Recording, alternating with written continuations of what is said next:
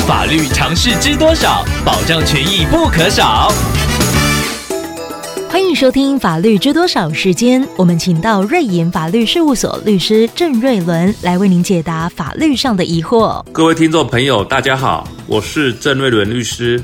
郑律师您好，听众朋友蔡小姐透过官网留言板想要请问您，她发现有四主对狗狗有饲养不当的行为，打算安装监视器，一来防范自家安全，另外一方面对日后可能检举饲主不当行为预做准备。想要请问郑律师，如果监视器录到的画面是公寓一楼外的骑楼，算是公共空间吗？会不会有侵害隐私的问题呢？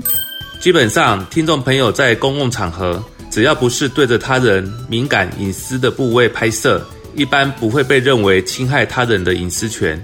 而设置骑楼的目的是为了提供来往行人使用，让不特定的行人都可以过路通行。不过，如果听众朋友架设的监视器是对准邻居的门口，那可能会被法院认为已经侵犯到邻居的私领域。如果邻居提告的话，法院有可能会判决。要听众朋友移除监视器，赔偿精神慰抚金。所以在公共空间架设监视器的行为是否会侵害他人隐私，仍需要视情况个案来判断。以上希望律师的回答能帮助到听众朋友，谢谢。